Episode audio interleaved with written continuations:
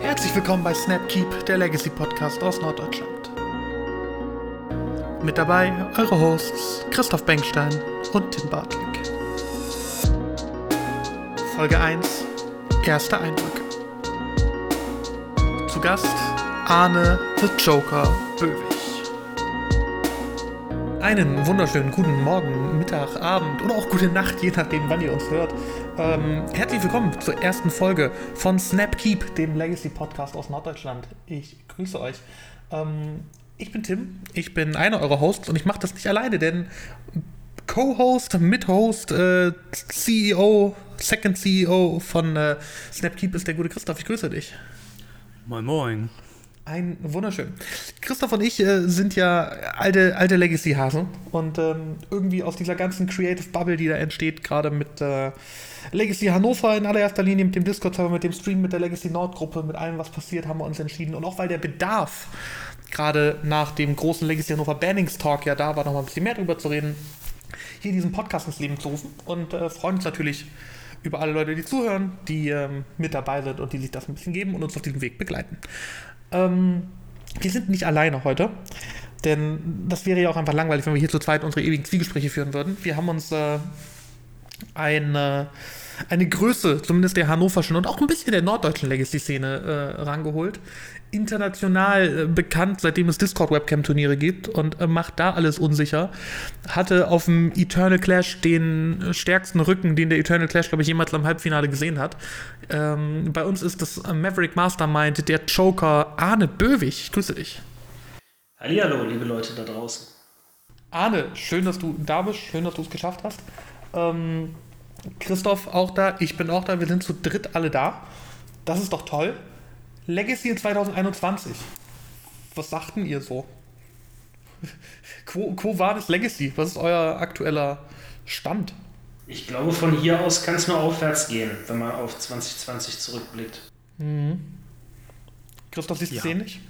Ja, definitiv. Also wir haben ja jetzt die neuesten Bannings, wir haben ein neues Legacy, wie wir es so auch schon lange vermisst haben. Und es ist absolut spannend, was damit passieren wird. Es ist gerade so ein bisschen gefühlt so, äh, so, so Goldgräberstimmung, ne? Also so, jeden Tag fliegt eine neue geile Decklist durch die Gegend, Leute tauschen sich aus. Es werden auch wieder aus dem Nichts gefühlt alte Archetypes wiederbelebt oder irgendwelche neuen Karten zusammengeschmissen und neue Archetypes geboren. Ähm, man hat sich von dieser Uro, Oko, Dreadhorde Arcanist Astrolabe Shell so ein bisschen befreit. Und ich finde das gerade relativ angenehm zu sehen, alles. Ja, definitiv. Also es ist total schön, halt die alten Archetypes. Ich glaube, vom Gefühl her ist es zu, zum einen das Kriegs Control oder auch Jeskai Miracles einfach mal wieder in der Hand zu haben und einfach zu testen. Und es ist ein angenehmes Gefühl, da seine Spells spielen zu können und nicht von einer einzelnen Bombe dann absolut überfahren zu werden. Arne, ich glaube, gerade du, beziehungsweise jetzt nicht, nicht du als Person, sondern auch der Archetype, ich glaube, gerade Maverick hat ja ordentlich gelitten auch unter Oko, ne? Ja, also wenn man jetzt mal auf die, äh, die dreifachen Bannings zurückguckt, Astrolabe, Arcanist und eben Oko, äh, das waren alles jeweils Karten, die schon für sich allein genommen äh, Maverick äh, vom Konzept her extrem äh, das Leben schwer gemacht hat. Und auf der einen Seite ja, waren Five-Color-Mana-Bases durch Astrolabe nicht angreifbar. Ja, haben sogar eher selber noch ja, den Non-Basic Hate gespielt, der einen dann als Deck mit weniger Farben stärker beeinträchtigte. Ja, Dreadhorde Arcanist äh, machte einfach immer alles. Ja, und Oko hat alles invalidiert, was man selber machen wollte. Also, ich muss sagen, ja, es, es tut mir um keine dieser Karten leid, wie wahrscheinlich äh, vielen anderen ja, Legacy-Spielern auch, zumindest denen, äh, die schon ja, vor diesen Karten Legacy gespielt haben und sie deshalb nicht als gegeben oder normal wahrgenommen haben. Ja, genau, es, es war gefühlt auch immer so ein bisschen dieses, ähm, wir hatten über ein Jahr gefühlt in Legacy so dieses, entweder du spielst den Boogeyman oder du spielst das, was den Boogeyman hatet, ne? Mit, mit dem Boogeyman dann ganz klar als, als Oko auszumachen. Also irgendwie, ähm, wie oft dann irgendwelche neuen, neuen Listen rumgekommen sind, irgendwie, äh, äh, um im Beispiel Maverick zu bleiben, Maverick mit Rot Splash, Maverick mit Schwarz Splash, Maverick mit Blau Splash, einfach nur um irgendwie eine Möglichkeit zu finden, ähm, eben Oko zu handeln. Ne? Rot Splash für einen Blast und für irgendwie Clothes, die gegen, gegen grindet, äh, Schwarz Splash für Abrupt Decay oder sowas, Blau Splash, um selber den Oko zu spielen. Also irgendwie hat sich alles so sehr, sehr um diese, um diese dominierende Karte zentriert. Und das ist echt so ein bisschen gerade das Gefühl, als hätten sich die Fesseln von Legacy gelöst. Und ähm, das freut mich sehr. Wir haben ja heute Samstag, den 27. Februar, das heißt, wir sind einen Tag vor der Decklisten-Deadline für die March Madness 2021, das nächste Legacy Hannover Turnier, das wir bei uns im Discord austragen. Und ähm, ich bin sehr, sehr, sehr gespannt, was da so alles, ich sag mal, durch den Äther fliegen wird. Ähm, was wir da so alles als, als spannende Listen sehen. Wisst ihr beide schon, was ihr registriert? Äh, Im groben ja, also im groben heißt äh, wahrscheinlich im Vergleich äh, zu anderen Leuten, die schon ganz genau wissen, was sie spielen, dass ich mir noch bei einem Slot unsicher bin, den ich heute Abend testen werde. Ja, falls sich der ähm, als gut herausstellt, werde ich ihn auch äh, jetzt für den März im Discord äh, bei Legacy Hannover registrieren und sonst wird es kann man, glaube ich, sagen. Da kein, gibt es kein Geheimnis. Sonst äh, wird es Gideon bleiben, der Ellie auch sind. Ich selbst habe noch gar keine Ahnung. Ich war schon kurz davor, Freunde anzupumpen und völlig neue Decks zu spielen. Ich stehe irgendwo zwischen Miracle, Storm oder Elfenline, einfach auch, um mal wieder was Neues in den Fingern zu haben und Spaß dran zu haben. Also ich mhm. bin völlig aufgeschmissen mit der Deckwahl. Ich habe ja jetzt nach, nach, meinem Umzug das erste Mal auch irgendwie ein bisschen mehr Platz auf dem Schreibtisch und jetzt ein, ein Webcam-Magic-Setup. Und ähm, muss auch zugestehen, dass ich meine alte liebe Grixis Control gerade wieder eingesleeved habe. Ich kann ja so nur überreden, weil ich spiele nicht mit. Ähm, und irgendwie ist das schon, ich habe jetzt noch kein Spiel gespielt, aber es macht zumindest schon mal Spaß, das wieder in der Hand zu haben. Und mal wieder so ein paar, so ein bisschen zu, zu Goldfischen, nochmal so eine Turn 2 Hymne zu legen oder sowas. Ne? Ich weiß, Dennis Kampelmann sagt, Hymne ist gerade schlecht. Ähm, aber so, ich sag mal, das Feeling und so das, was Legacy für einen so spaßig gemacht hat, ist gerade wieder da. Das finde ich eigentlich sehr angenehm. Ja, da muss ich mich, kann, kann und muss ich mich anschließen. Ja, und apropos Webcam Magic, Arne hat ja jetzt zuletzt bei dem Bi-Weekly Sonntagsturnier des MTG Paper Legacy Discords Top 8 gemacht. Und zwar mit, wie anders, wie nicht anders zu erwarten, Maverick. Ähm, was waren da deine Choices? Wie warst du vorbereitet? Also wie hast du das dein Deck getaggt, um gut zu stehen? Okay, also Maverick, wie die meisten sicherlich wissen, äh, ist ein grün-weiß basiertes Midrange und Hatebear-Deck. Ja, und äh, grundsätzlich ist jeder Splash denkbar äh, und man kann sich aber durch den Splash eben aussuchen, äh, gegen welche schlechten Matchups man ja, dann durch den Splash einen realistischen Shot haben kann. Ja, und ich habe an der Stelle Rot gewählt, also Naya, Grün-Weiß, Splash Rot, ja, weil ich mir gedacht habe, jetzt mit Dreadlord Arcanist äh, gebannt, könnte Punishing Fire wieder eine gute Karte sein. Ja, und so eins der Combo-Decks, das zumindest jetzt in der ersten Zeit zurückkommen könnte, äh, wäre Sneak Show. Demzufolge äh, kann man da über Rot auch guten Pyroblast mit abgreifen, sonst mit, mit Omniscience ist man da immer relativ cold gegen, ja, sodass ich äh, Punishing Maverick äh, registriert habe. Ja, von den Choices her muss man sagen, äh, dass das Deck viele Flex-Slots hat was ja normalerweise sehr, sehr schön ist. Es ist sehr für viele Situationen anzupassen, aber gerade in so einer äh, frischen Phase, wo alles äh, passieren kann, wie jetzt nach einem Banning, äh, schießt man da so ein bisschen in die Luft und hofft, dass man was trifft, weil nicht so richtig sicher ist, äh, was man jetzt am besten mit seinen Flex-Slots anstellt, weil eben das Meta noch nicht definiert ist. Deshalb habe ich mich da entschieden, äh, proaktiv zu sein und den Stoneforge Mystic mal wieder auszupacken. Mit, ähm, ja, relativ schlankem Paket, äh, nur zwei, anders als vielleicht bei in Texas, wo man ja mal vier gewöhnt ist. Ja, habe ich zwei Stoneforge Mystics gespielt, aber drei Equipments, äh, die Umezawas Jitte, das Sword of Fire and Ice und dann ausprobiert den Shadow Spear. Da Ah, Shadow- würde man okay, normalerweise einen Better Sky erwarten, Ja. aber Better Sky funktioniert irgendwie für mich nie so, wie man will. Das kennen vielleicht a- andere Leute mit äh, erwiesenermaßen guten Karten, ja, die bei ihnen einfach nicht performen. Und ich dachte mir, Shadow Spear macht ähnliche Sachen mit äh, Lifelink und Trample, aber äh, ist insgesamt handlicher, aber es gab nicht wirklich eine Situation im Turnier, äh, wo die Karte zum Tragen kam. Magst du vielleicht den Zuhörern sonst direkt erklären, was die Karte macht und wie viel sie kostet? Okay, ja. Das ist ein, ähm, ein Equipment für einen Mana.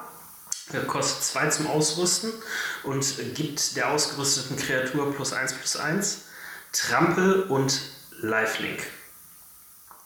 Und dann hat sie noch eine weitere Fähigkeit, wo man, ich müsste jetzt lügen äh, oder raten vielmehr, ähm, ich glaube ein oder zwei Mana kann man bezahlen, um ähm, von gegnerischen Permanents äh, Hexproof oder Unzerstörbarkeit wegzunehmen. Es ging aber an der Stelle mir vor allem um äh, Trampel und, Li und Lifelink, was so ein bisschen äh, eben die Utility vom Better Skull aufgreift, aber eben sehr viel Mana effizienter ist als die 5 Mana vom Better Skull, falls man mal keinen Stoneforge zum Reinlegen hat. Es ist, es ist tatsächlich ein Mana, was es kostet. Ich habe gerade mal nachgeschaut. Und äh, es sind dann auch alle Karten. Ne? Also es ist nicht irgendwie Target Permanent Loses, sondern irgendwie so äh, Permanent Ja. Your Opponent Control, Lose Hexproof and Indestructible. Also auch Hexproof ist weg. Äh, Ich Mhm. weiß nicht, ob du es gerade gesagt hattest. Was ist mit, mit sowas wie irgendwie äh, Sword of Feast and Famine oder sowas? Sieht man das? Das war ja kurz mal so ein, ein Flavor für einen Monat. Ähm, hätte man nehmen können, äh, hatte ich aber einfach nicht da. Okay. Und wollte ich an der Stelle auch, äh, auch nicht proxen. Den Better Sky nicht zu nehmen, war eine spontane Idee. Ja, und den, den Shadow Spear hatte ich im, einfach im Ordner. Ja. Also er war übers Turnier gesehen nicht, äh, nicht schlecht, aber ich habe dann doch immer eher eine der anderen Waffen getu- getutort, wenn ich einen Stormforge Mystic gelegt habe. Also der ist inzwischen rausgeflogen, aber ich äh, möchte nicht ausschließen, dass er gut sein kann. Ja, cool. Dann die Frage, ähm, die Schüsse in, in die Luft, ähm, haben die was getroffen?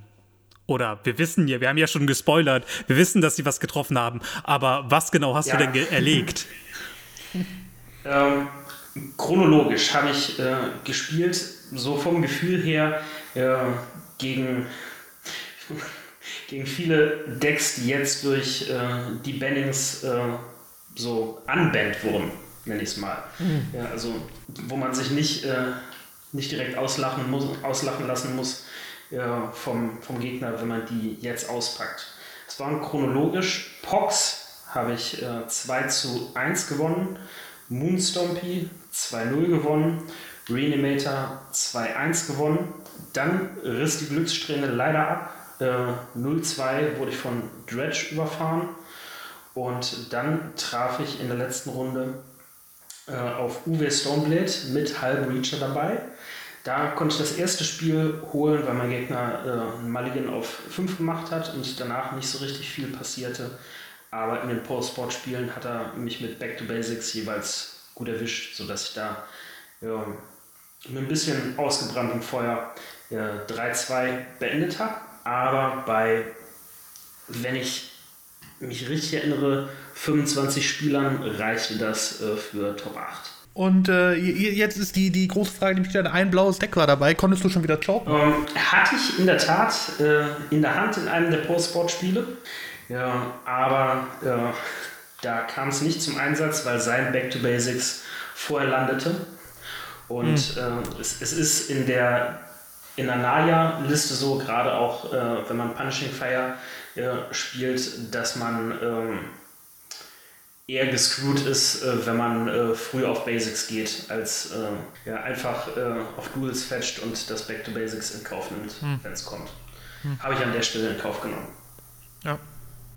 Ja, spannend. Ich äh, finde es vor allem krass, also ich habe es ja gerade kurz angekündigt, hat noch im, im Pre-Talk so ein bisschen ein blaues Deck nur unterwegs.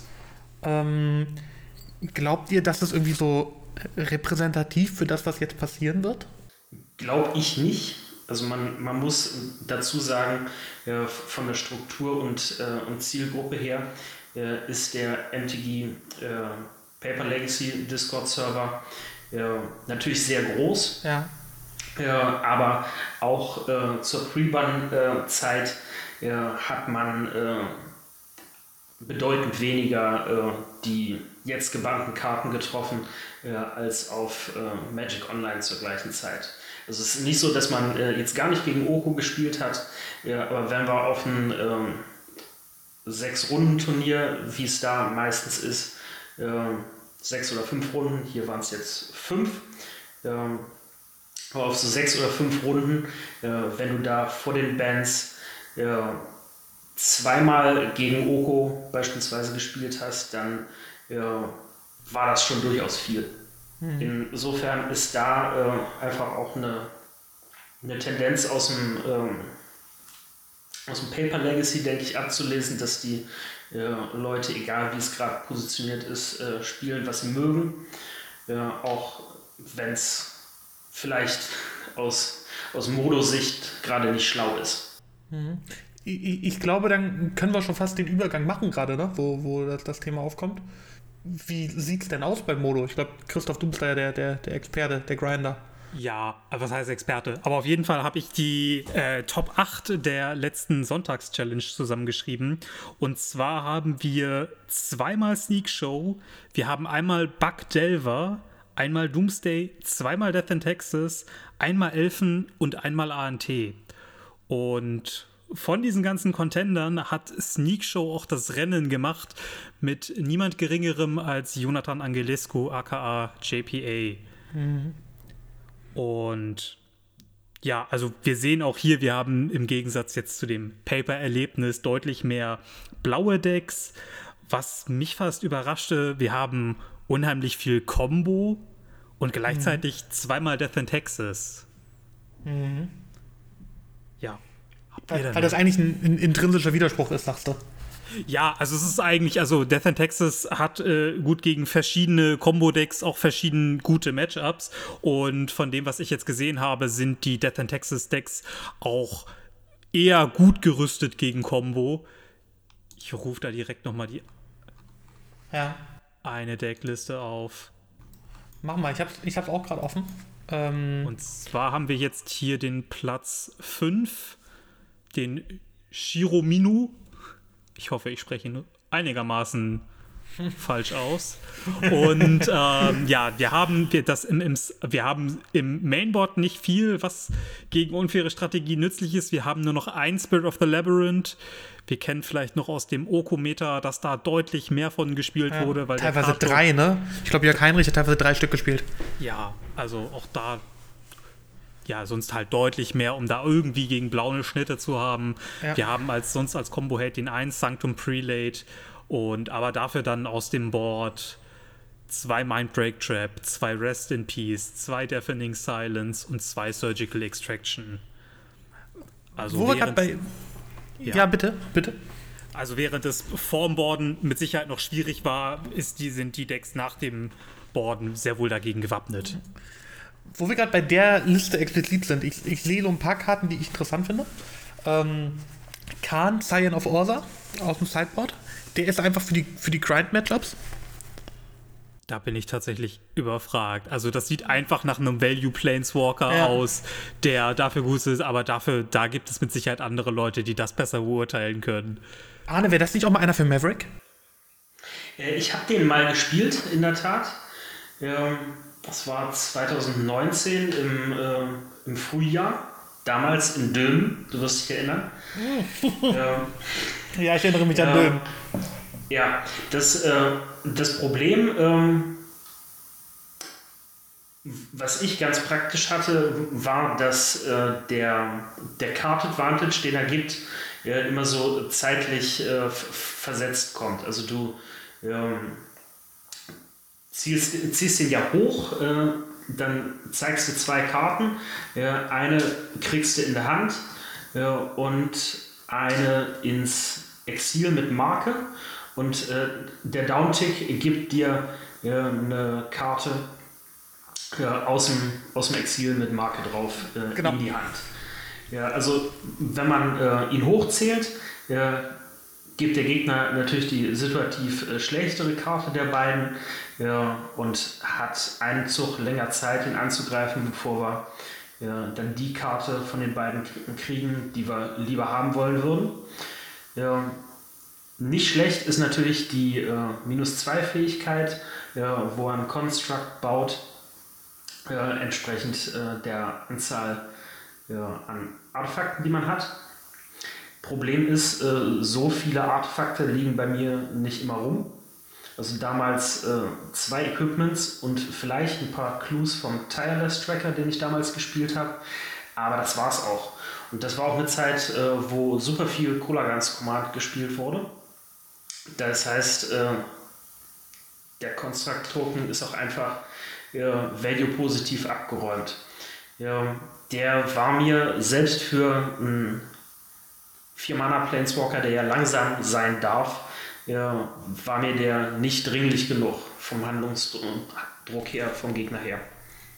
Aber das liegt ja. doch auch womöglich daran, dass Maverick aufgrund der Mana-Tiere die Möglichkeit hat, auch da einfach bessere Planeswalker zu spielen. Die können da ja, sind da in den Farben ja deutlich flexibler, während Death and Texas ja schon Probleme manchmal kriegt im Extremstfall, wenn da zu viele weiße Mana-Quellen dafür gezahlt werden müssen. Und da hat Khan wahrscheinlich aufgrund der Mana-Kosten von vier generischen Mana wahrscheinlich auch den Reiz, besonders für Death and Texas.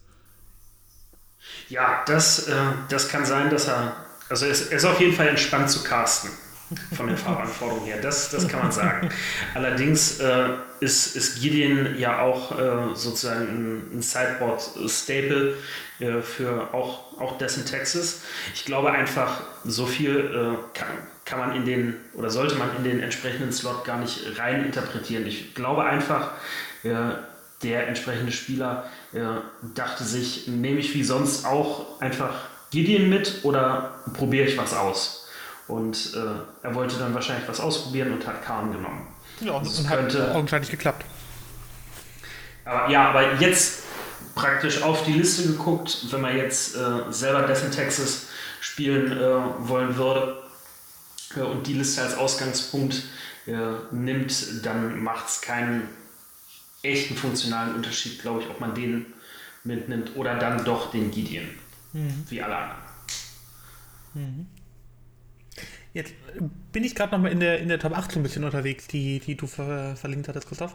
Ähm, da sehe ich erstmal auch eine Ant-Liste und eine Doomsday-Liste.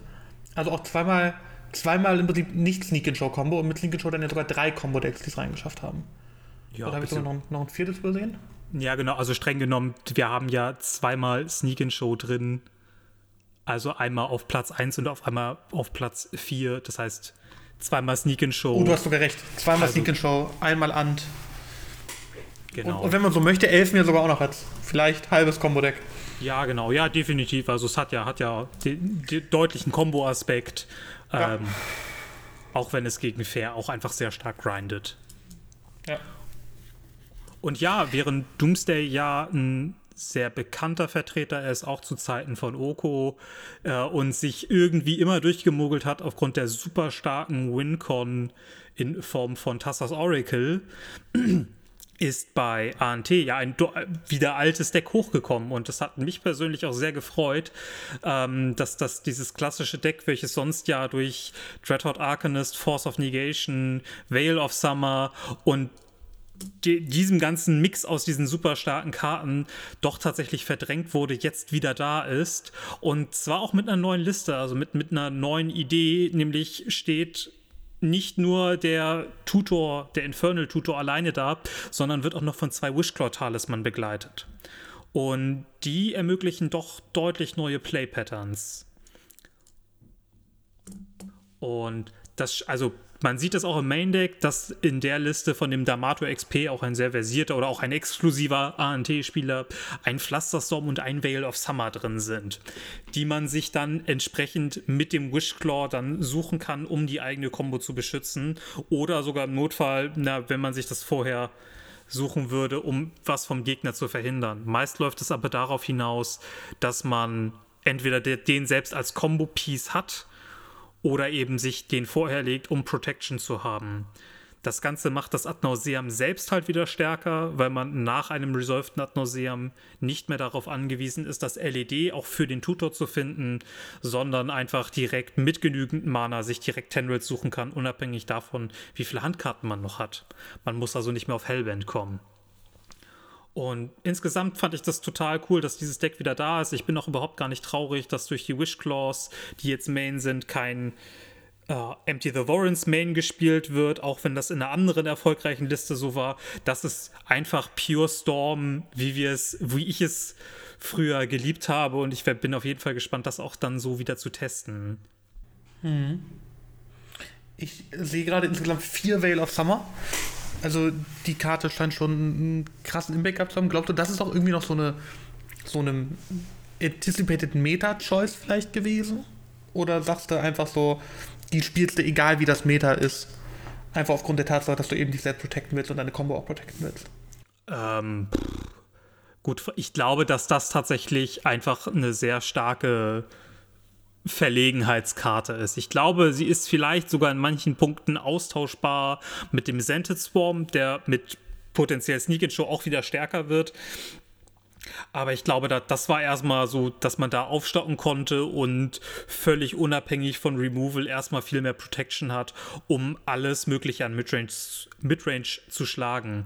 Gleichzeitig ist ja auch durch den Uro, der im Meta geblieben ist, Bug so ziemlich die Choice Nummer 1 in den ganzen Midrange-Decks geworden.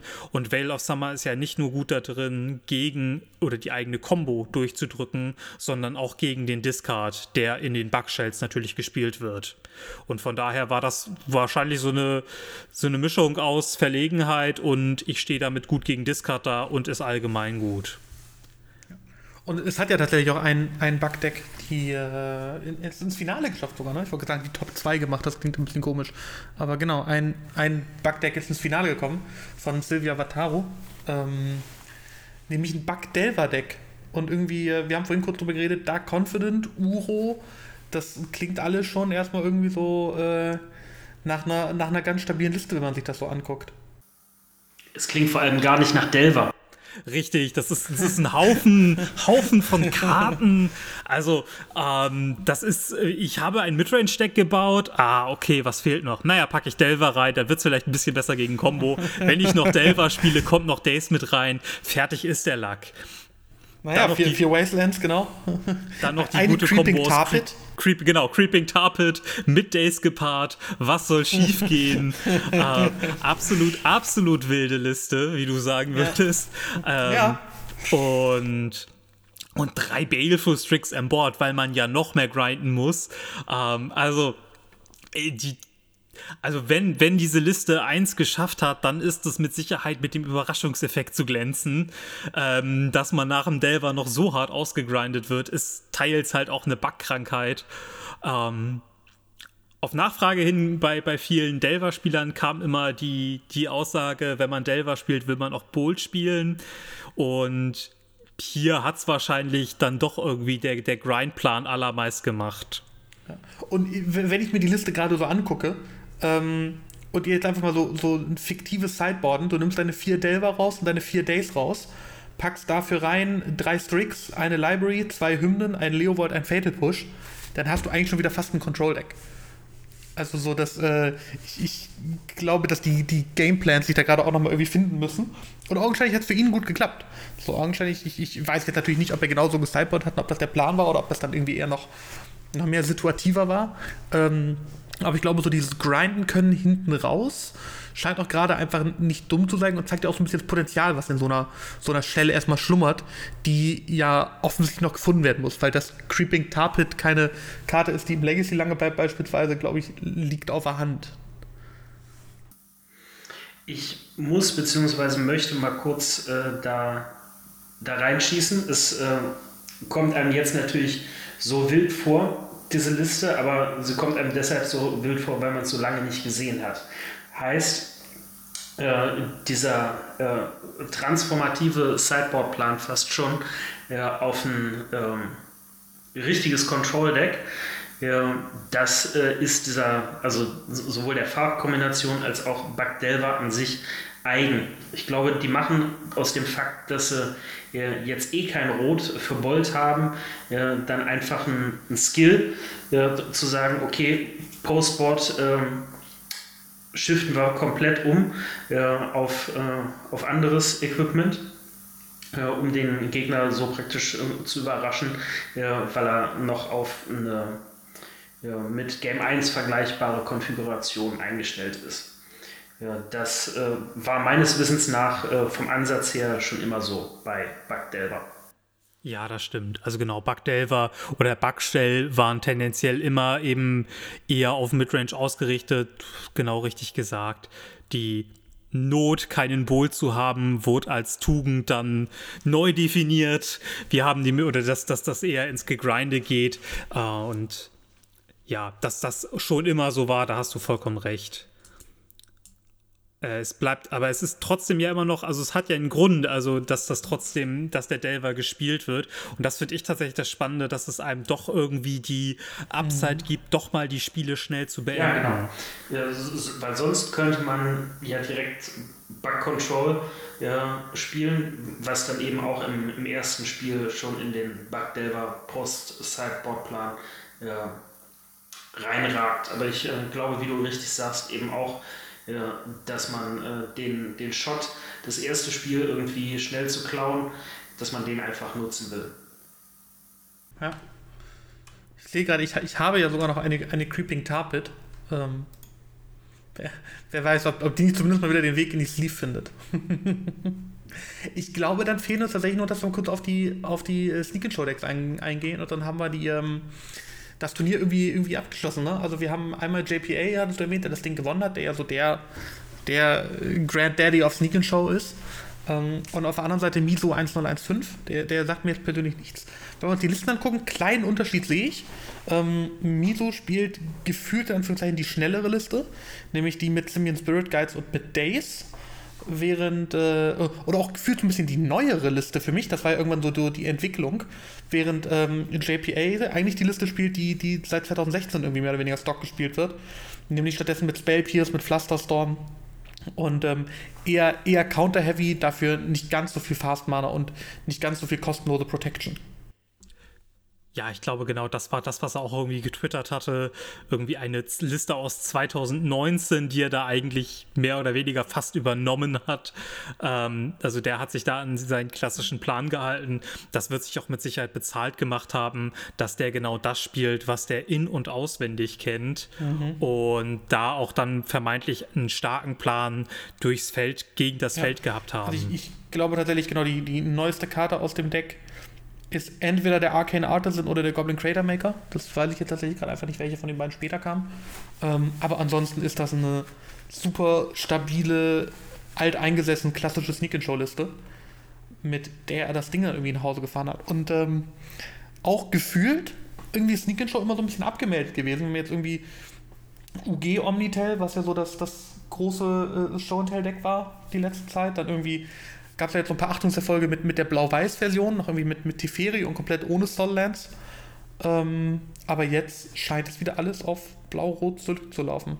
Zumindest in den Anfängen des Metas, ne?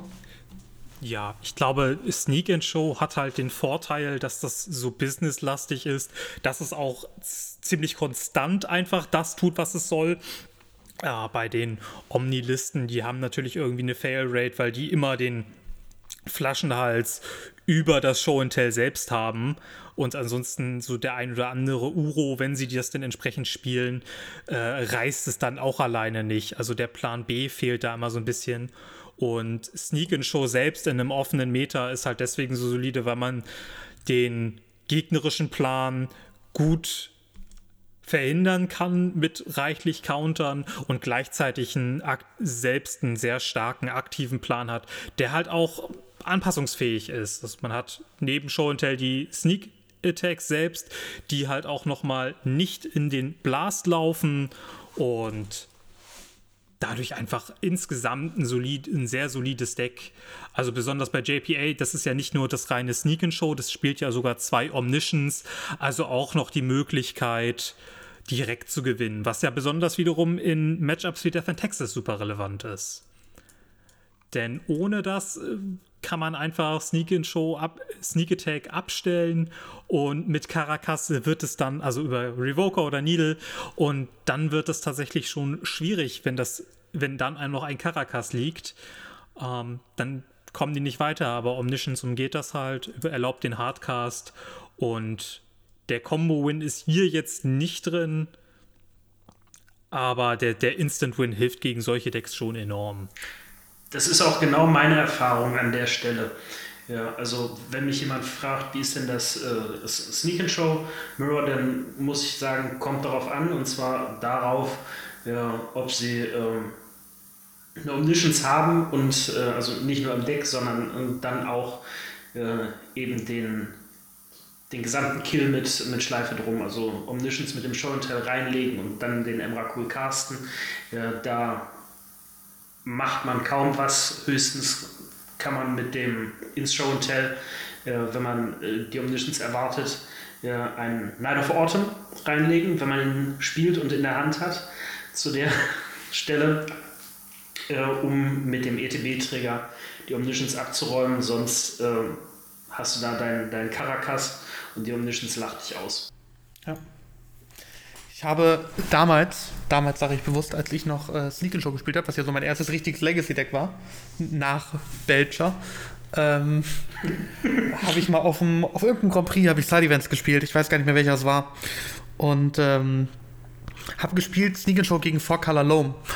Und äh, habe mich sehr, sehr äh, zuversichtlich gefühlt, als mein Show and Tell resolved ist und ich Omniscience reinlegen konnte und mein Gegner legt einen Knight of the Rallying Query rein und ähm, guck so auf meine Hand und sehe da halt auch den Emrakul und sehe noch irgendwie einen Blood Moon und irgendwie einen Cantrip oder was, irgendwie einen Ponder oder sowas, ne? Und denken so, ja Mensch, ist ja alles mega so, ne? Aber anstatt einfach den Emrakul zu legen und das Spiel zu gewinnen, habe ich natürlich zuerst den Blood Moon gelegt und ähm, mir fällt alles aufs Gesicht, als dann ein ähm, Frozen Grip auf meinem Omniscience landete.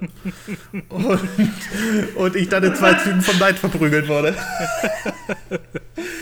also, nice. man, muss so ein Deck auch zumindest nicht wie ein Vollaffe pilotieren, damit man gewinnt. Die Frage glaube, ist doch, ist dein Gegner den Blood Moon losgeworden? nee, der lag bis zum Ende. der lag bis zum Ende. Sehr gut. Ich würde sagen, machen wir das Turnier einen Haken, oder? Haben wir so ein bisschen, so, so ein bisschen anguckt. In, an, an, dieser Stelle nochmal absoluten Shoutout an, an Jörg Heinrich, der da wieder irgendwie Fünfter geworden ist. Auf seinem Elfendeck. Hat ja auch, oder, oder Sechster steht hier, hat ja auch ähm, bei Legacy Hannover sich jetzt wieder die Krone auf den Kopf gesetzt. Im Delvers Gambit, nachdem er äh, schon den December to Dismember gewonnen hat. Da meine ich noch auf Death in Texas. Jetzt auf äh, Elfen. Absoluter absoluter, wahnsinnig stabiler Spieler, der Mann. ist unfassbar. Auch was Allosaurus Shepard einfach für eine gute Karte ist, ne? Vielleicht nochmal ganz kurz einfach die am Rand erwähnen.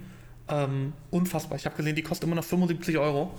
Was für eine Karte, die, die ja eigentlich ist, ist Jumpstart sogar noch in Print. Ähm, was einfach viel zu teuer ist. Aber ja, sie macht dort auch sehr gute Dinge und keiner hat das Set gedraftet und deshalb ist sie sehr teuer. Ja, ja, vollkommen zu Recht. Ja, es ist, es ist schöner, wenn die Karte günstiger ist. Ich weiß nicht, wahrscheinlich ist die online auch immer noch super teuer. Das, die war ja online auch anfangs gar nicht zu bekommen, weil auch das keiner gedraftet hat. Alle und alles, was sonst ja sonst die, die ehemaligen Limited-Spieler, die solche Karten dann durch, durch viel Gedrafte im Preis niedrig gehalten haben, sind ja auch irgendwann zur Arena gegangen. Und dadurch hat es dann sowas nie oder hat sowas dann nie groß gegeben. Also auch da wird die Karte noch sehr teuer sein. Sie kostet 45 Ticks gerade etwa. Ja. Das ist schon, sie war, sie war anfangs wollte jeder war bei 90 bei oder so, über ne? 100 Ticks oder so. Ja, das oder sowas. Ja. war nur schwer oh, zu vertreten.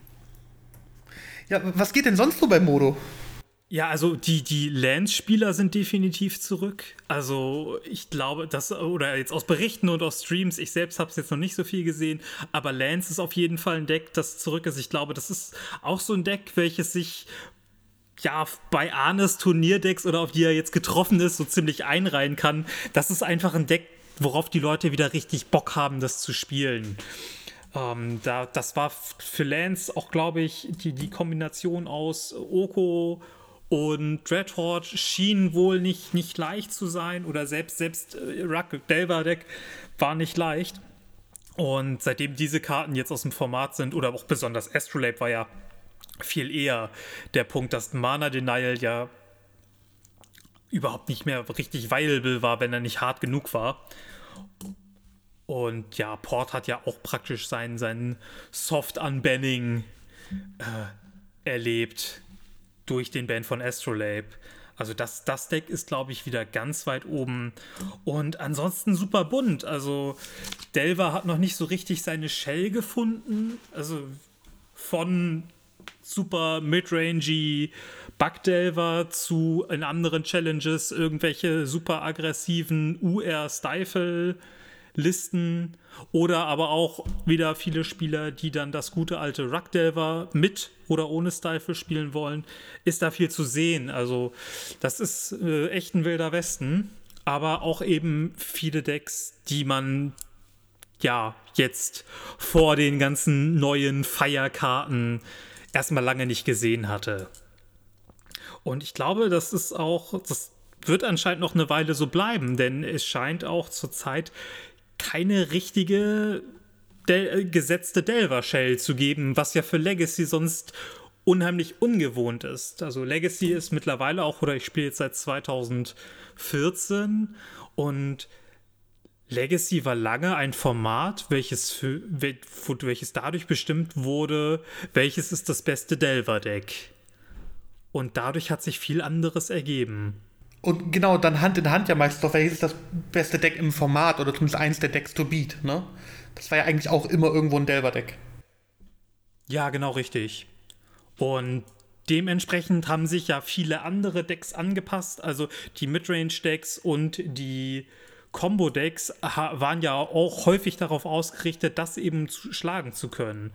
Und das ist zurzeit nicht so. Wir, wir haben jetzt gesehen, in der Top 8 war es so, dass besonders die Combo-Decks ja relativ dominant waren. Und vielleicht erleben wir jetzt mal da so, so eine Umstrukturierung, dass sich die fairen Decks zuerst an den Combo-Decks orientieren werden. Also wir werden vielleicht nicht nur jetzt erstmal an sich viele Leute sehen, die Show and Tell oder ähnliche Listen kopieren. Wir werden mit Sicherheit auch viel ANT wiedersehen. Und dann brauchen wir entsprechend, oder wird es auch entsprechend Leute geben, die sich entsprechend auf diese Decks anpassen. Mhm. Ich habe mir gerade mal das, das ähm, heißt es Metagame Project genau, aufgemacht zur, zur, Legacy Challenge. Mhm. Ähm, und äh, da sehe ich hier, also die unterscheiden zwischen Permanent Combo und Spell Combo. Ja. Aber ich sehe, dass Spell Combo zum Beispiel eine der besten Winrates hatte mit 55% außerhalb des, des Mirrors. Mhm. Ähm, also mit Mirror logischerweise dann nicht reingerechnet. Ähm, 32 Wins, 26 Losses besser nur in der Legacy Challenge Midrange und Control Shades gewesen mit 59,5% Winrate.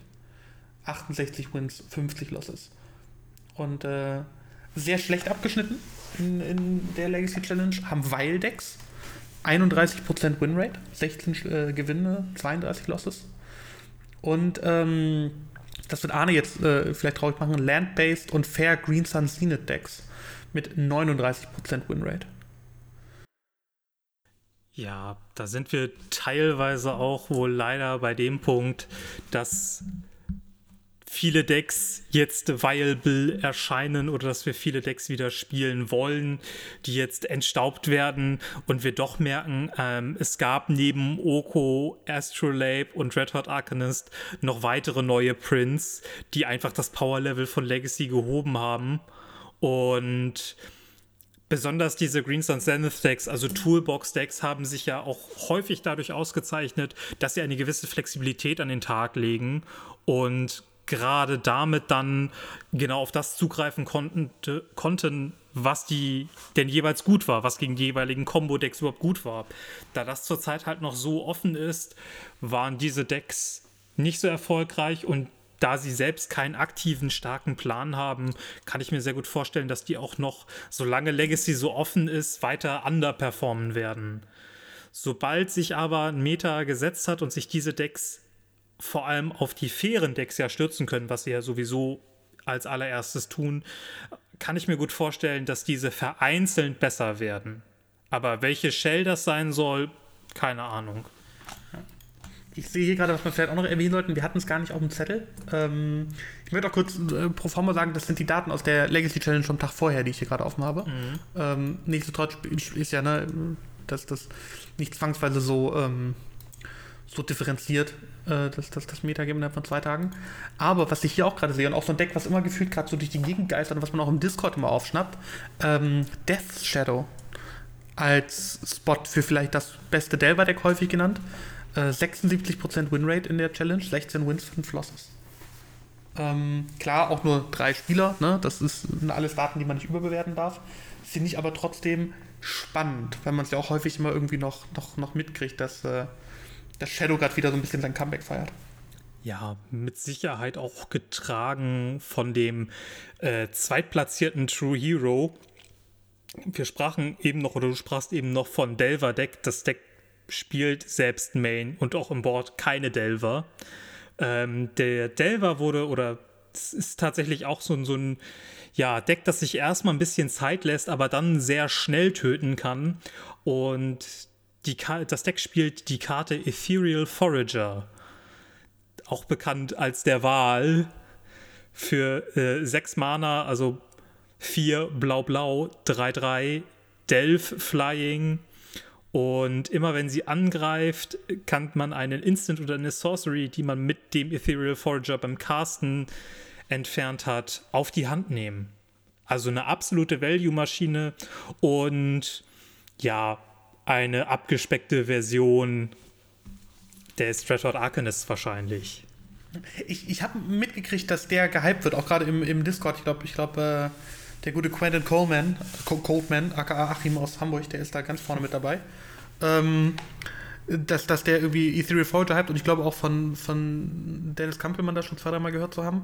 Ähm, ist das so die Value-Maschine? Also so, ich gefühlt, ohne dass ich sie gespielt habe, weder mit ihr noch gegen sie, wirkt sie auf mich sehr, sehr situativ. Ähm, weil so gefühlt das, was ein, was ein Arcanist gut gemacht hat, war immer so, für mich gefühlt irgendwie so, okay, du ziehst gerade deine Ponder, dann mainfährst du den Ponder und dann greifst du mit dem Arkans nochmal rein. Also du brauchst das nicht alles schon im Graveyard zu haben, mit dem, mit dem, du den Arkans spielst.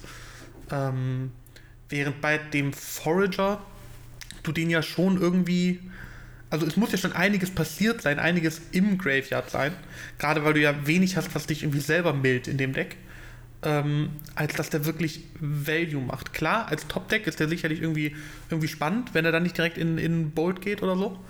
Ähm, aber irgendwie wirkt der auf mich erstmal sehr, sehr situativ.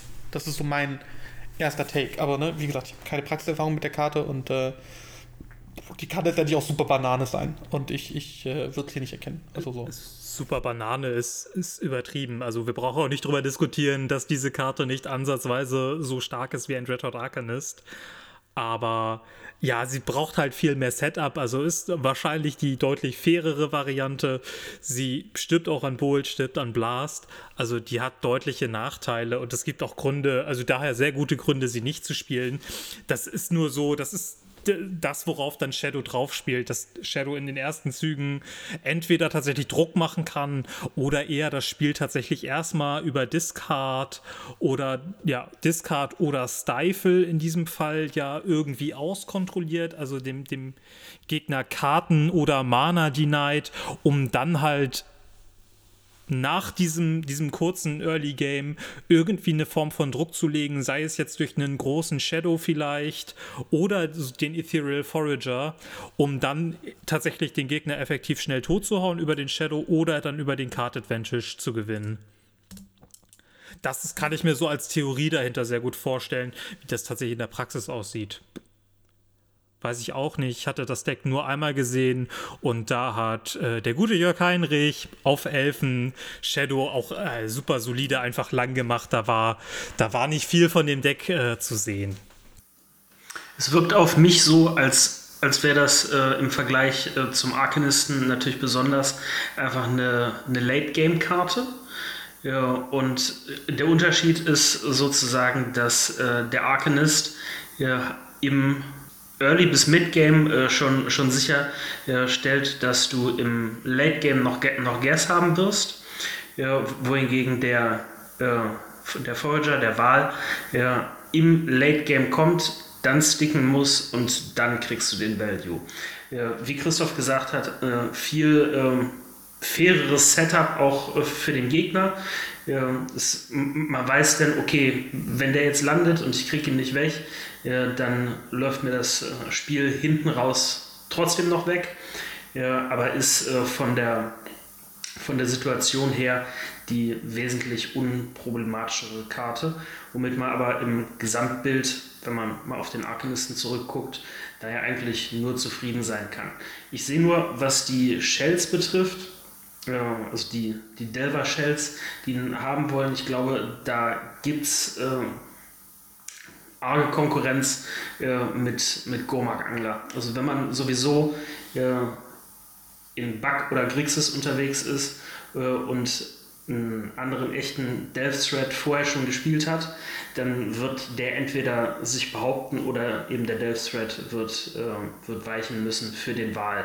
Weil ich glaube, zwei Death Threats dieser Art sind äh, schlecht zu supporten, äh, vor dem Hintergrund, dass du ja, ähm, ja, dass sie sich einfach gegenseitig das Wasser abgraben. Ja. Und ich sehe gerade nur mal so zum, zum, zum Punkt vielleicht da. Äh, du hast gerade den, den, den äh, Gomak-Angler angesprochen. Ähm, in der Legacy Challenge in, am Tag vorher, in dem ja Esper Control gewonnen hat und auch eine Grixis Control-Liste in der Top 8 war, da hat Grixis Control wieder tatsächlich den Tombstalker rausgepackt. Ähm, das heißt, es, es wird äh, es wird spannend, wieder zu sehen, was für Karten aus so einem Comeback kriegen. Ich glaube, das ist der, der Punkt. Ähm, ja, ansonsten haben wir, glaube ich, so das aktuelle Turniergeschehen ganz gut abgerundet. Oder brennt euch noch was auf der Seele? Ich könnte zwei schöne Anekdoten anbringen. Bitte. Einmal, einmal zu Moonstompy und einmal äh, zu Sneak and Show. Ja. Du hattest vorher, vorhin gesagt, äh, man, man gewinnt viel eher mit dem Deck, wenn man es nicht komplett wie ein Affe spielt. Ja. Meine Anekdote. Ähm, Damit habe ich übrigens natürlich nur mich gemeint und keinen anderen, ne? Also ganz, ganz, ganz ja, klar, bitte. Das ist klar.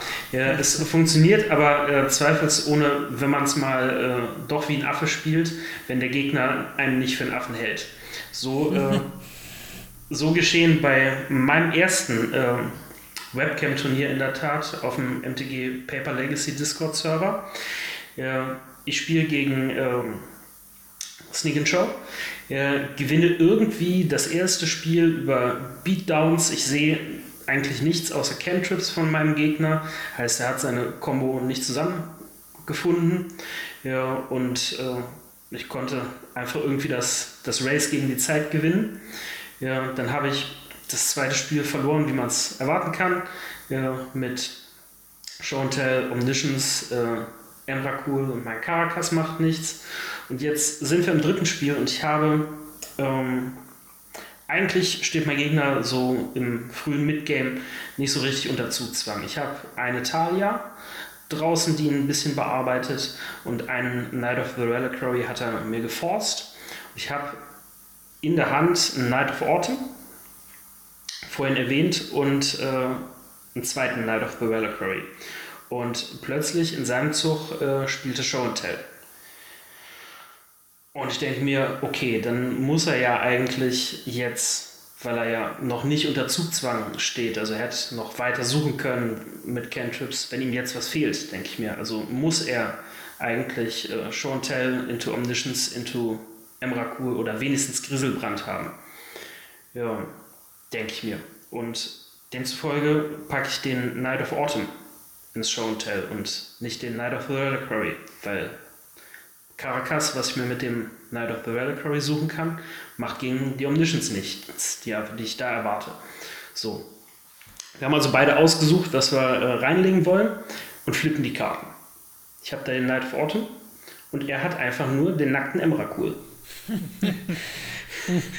und ich, ich war vollkommen perplex ja, und fragte ihn dann, ja, was ist das denn jetzt? ja, man muss dazu sagen, für die Komik, mein Gegner äh, ja, war Spanier, also habe ich äh, halt auf Englisch gefragt, what's happening here? Why do, why do you do this? und, und, er sagt halt, halt mit dem Akzent, wenn ich ihn jetzt nicht entsprechend hinkriege, denkt euch das dazu bitte. Well, I just felt like doing it.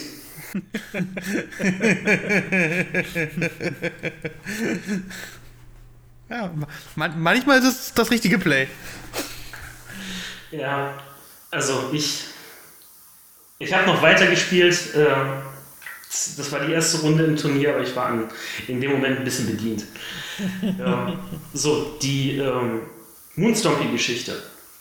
Ja, am 15. Montag waren Bennings ja, und ich hatte meine erste Post-Ban-Liste am Dienstag zusammengesteckt und äh, habe im äh, Looking for Game Channel ja, auf dem MTG Paper Legacy Discord Server nach ähm, Pickup Games gesucht.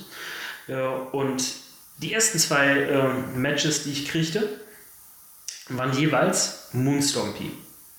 Also da sehen wir auch, äh, die, die Leute äh, fühlen die Bannings, in dem Sinne auch äh, den vermeintlichen Anband ihres Decks.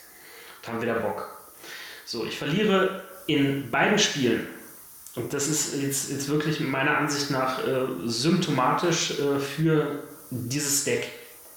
Ich verliere jeweils den Würfelwurf ja, und meine Gegner machen beide Soulland, Chromox, Trinisphere.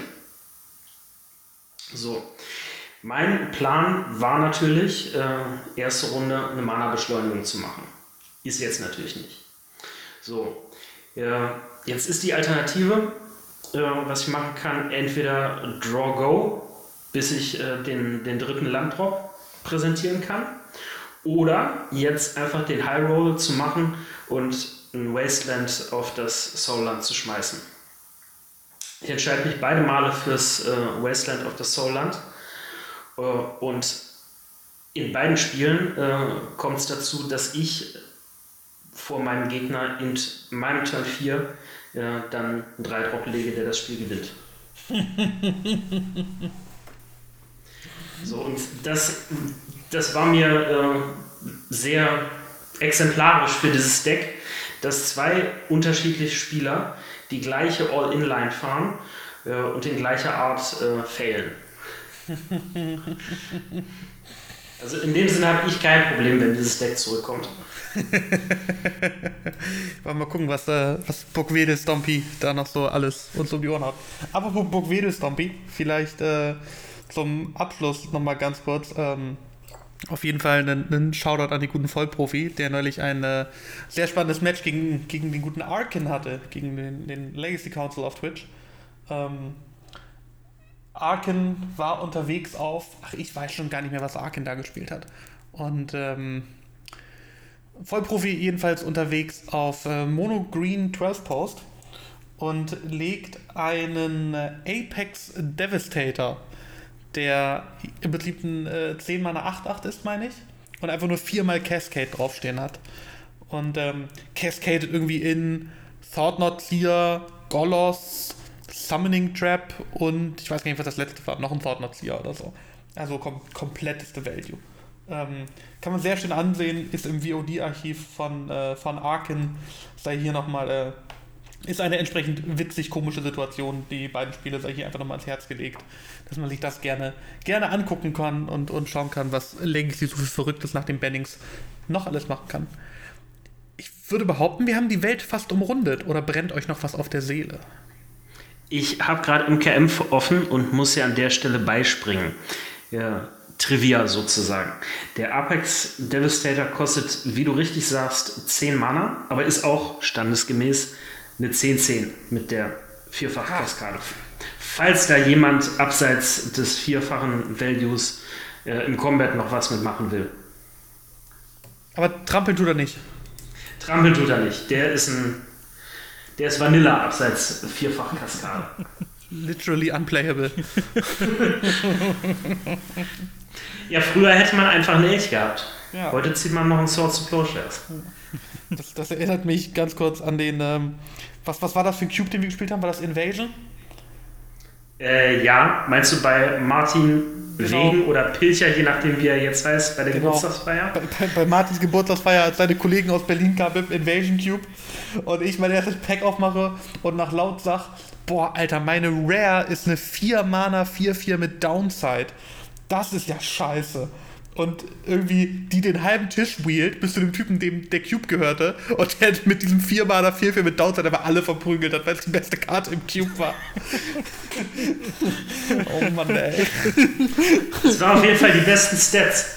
Die Ja, besten ja Stats. tatsächlich. Vielleicht war es sogar 4 Mana 5-5, aber auf jeden Fall war es, oder 5 Mana 5-5, auf jeden Fall war es eine absolut, absolut blöde Karte. Na, Naja. Und was haben wir noch gespielt? Was war dieser Tribal? Kavu? Kavu Tribal? Ja, Ich glaube, drei, drei Genau. Leute haben Kavu Tribal gedraftet aus dem Cube.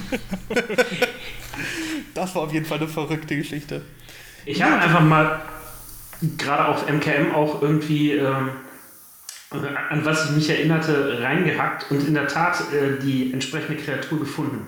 Er ist ein Four-Drop, wie du richtig sagst, 5-5 äh, sind die Stats und er kostet doppelgrün, zwei generische und die Downside, auch aus heutiger Sicht äh, putzig das, das zu sehen, dass das zu der Zeit anscheinend eine spielbare Karte war, nämlich grüne Spells, die man selber spielen will, kosten einen mehr zu casten. Ja. Habe hab ich damals auch nicht scheiße empfunden. Ist augenscheinlich nicht so. Ist augenscheinlich eine ganz gute Karte im Invasion Block Draft. Wie hieß sie denn, bevor wir das. Äh, Jade Leech. Jade Leech. Jade Leech, ja, da ist es. Auf Deutsch Jadeegel. Ja. Jade Leech, genau. Green Spells you play cost einen grün more. 4 Mana 5, 5, ja. Gut, also Jungs, wenn ihr euch einen Invasion Cube bauen wollt, dann fangt damit an. Ja, So, jetzt haben wir die Welt aber das ist endgültig der Anfang sind wir- aller Dinge. Ja, Definitiv. Genau, und sind wieder angekommen. Ähm, ich bedanke mich, Red Hat, oder, oder wir bedanken uns, Arne, auf jeden Fall bei dir, dass du hier in der ersten Pilotfolge sozusagen mit dabei warst. Ähm, danke für die Einladung an der Stelle. sehr gerne. Vielen Dank auch an alle Hörer, die es bis hierhin geschafft haben. Ähm, freut mich, gebt uns gerne, gebt uns gerne Feedback. Irgendwie, äh, wenn ihr es bis hierhin durchgehalten habt, dann äh, flüstert uns das nächste Mal, wenn ihr uns seht, einfach das Codewort Wurstsalat zu und kriegt ein High Five äh, und ein Secret Handshake eurer Wahl.